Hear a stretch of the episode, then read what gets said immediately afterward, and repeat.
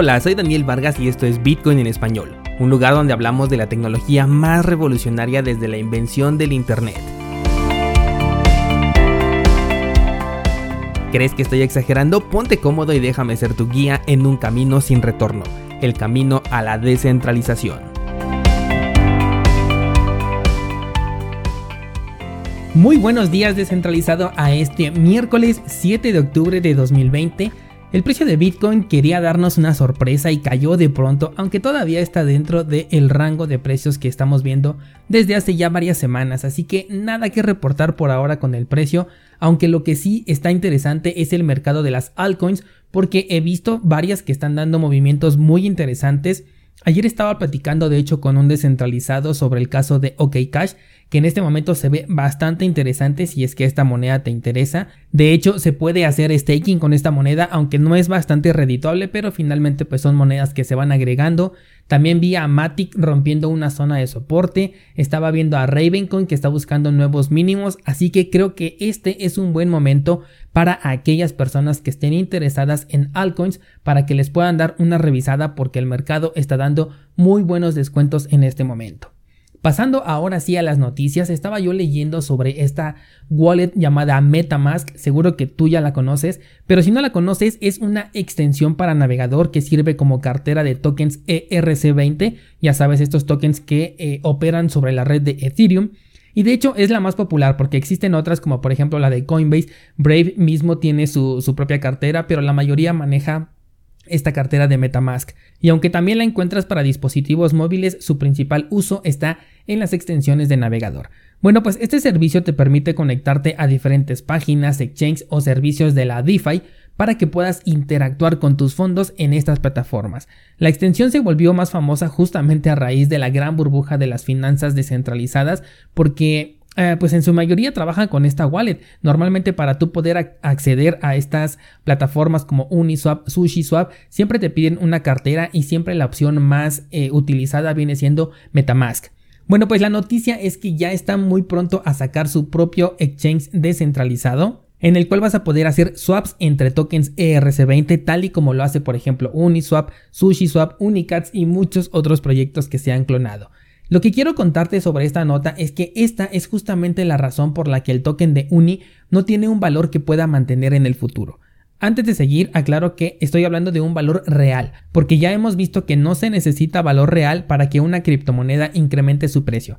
Así que es posible que sí suba de precio, pero esto no significa que tiene un valor o una utilidad este token de Uni. Y es que cualquiera puede replicar este código y crear su propio exchange. Lo vimos con SushiSwap, que de hecho es una copia eh, completa de Uniswap y simplemente le agregaron un nuevo token y así cualquier otra plataforma o incluso persona lo puede hacer. En este caso, la gran ventaja que tiene Metamask es que la gran mayoría de personas que ya interactúan con el mundo DeFi cuentan con esta cartera. De hecho, yo también la tengo y ni siquiera interactúo con el mundo de las DeFi.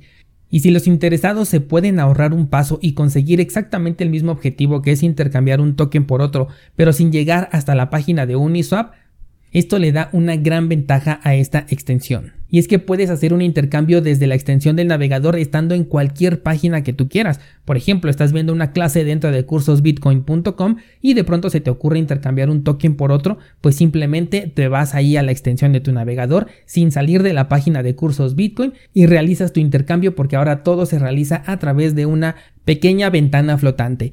No dudes que al rato Binance también saque su propio intercambio de tokens entre comillas descentralizado, Coinbase o cualquier otro servicio conocido puede hacerlo y de manera bastante sencilla. Lo mismo ocurre con las DeFi, porque si realmente son descentralizadas, su código también tendría que ser abierto. Esto para que cualquier persona pueda verlo y verificar en lugar de confiar que se supone que es lo que queremos cuando utilizamos un medio descentralizado. Bueno, pues cualquier persona podría hacer simplemente un copy-paste de esto y crear su propia DeFi cambiándole simplemente el nombre y la apariencia visual.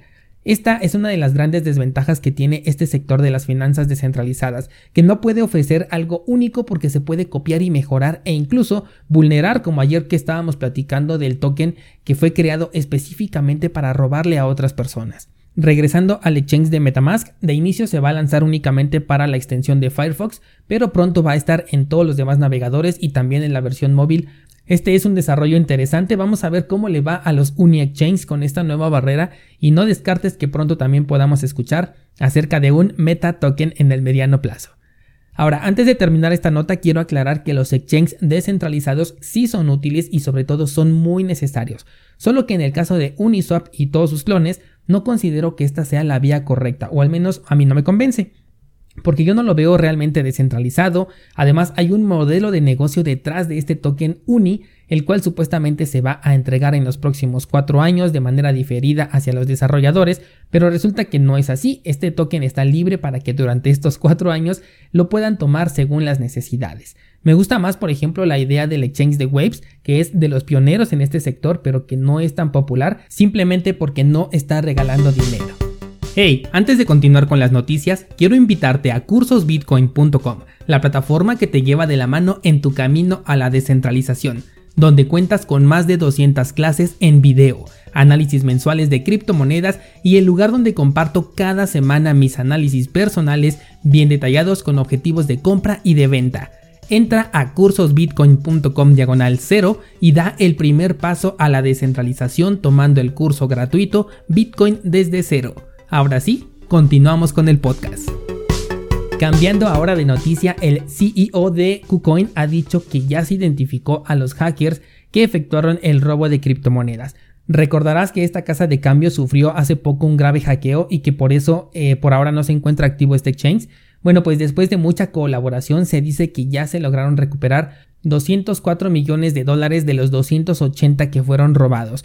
Esto por las prácticas centralizadas tanto de las casas de cambio como de algunos proyectos de criptomonedas que fueron sustraídas de este exchange. Y también obviamente por el pésimo conocimiento que tenían estos hackers sobre el entorno de las criptomonedas. No se sabe quiénes son las personas detrás del hackeo, el CEO no dio ningún nombre ni nada, tampoco sabemos si ya están respondiendo ante las autoridades, pero en lo personal no me sorprende que se haya dado con estas personas simplemente por las acciones que tomaron de querer vender sus fondos robados dentro de exchanges centralizados. Esto debe de dejar un precedente para cuando llegues a escuchar de que Bitcoin se utiliza para el lavado de dinero o para actividades ilegales, de que utilizar criptomonedas, prácticamente cualquier criptomoneda, es una pésima idea para poder llevar a cabo actividades de este tipo. Obviamente hay algunas monedas que sí pueden darte un nivel de privacidad mucho más grande o total, como el que hablábamos el día lunes, pero en general si hablamos de todo el mercado de criptomonedas encabezado por supuesto por Bitcoin, es una pésima idea utilizarlo para realizar actividades ilegales. El CEO dice que el servicio pronto va a ser restablecido, seguimos hablando de KuCoin, y que los fondos de los usuarios van a ser recuperados sin mayor dificultad. Ahora, algo aquí que yo leí en la nota es que existe una incertidumbre entre saber si los fondos se los van a regresar a los usuarios exactamente en las criptomonedas que tenían originalmente o bien van a entregar el valor equivalente en una criptomoneda propia de el exchange. En el pasado ya se ha hecho esto, incluso recuerdo el caso de Together, el cual iba a pagar a sus usuarios afectados porque también fue hackeado con su propio token. Desconozco qué pasó después, pero aunque en teoría sí estás recuperando tu dinero, en lo personal, no me gustaría que me entregaran un token que yo no quería tener desde un principio y que además sé perfectamente que se va a devaluar porque en cuanto a todas estas personas les entreguen este token, lo van a querer vender de inmediato. Si se llega a saber más sobre este tema, te lo voy a hacer saber a través de este medio. Por lo mientras, considera que esto es uno de los riesgos de tener dinero dentro de un exchange, sobre todo cuando no tienes operaciones abiertas y vas a guardar aquí tu dinero por algún tiempo. Y hasta aquí con las noticias el día de hoy descentralizado. Por la tarde estaré actualizando la sección de ideas trading. Voy a subir un nuevo análisis, así que estate pendiente para que lo puedas revisar en la tarde. Y por favor escríbeme cuál es la criptomoneda que quieres que aparezca en la sección de este mes de análisis de criptomonedas aquí en cursosbitcoin.com. Si veo que se repite mucho el nombre de una criptomoneda, nos vamos directamente por ella. Pero si veo que hay mucha variedad, pues por ahí por Instagram les estaré poniendo una encuesta para que ustedes sean quienes me digan cuál es la criptomoneda que quieren que analicemos en el mes de octubre.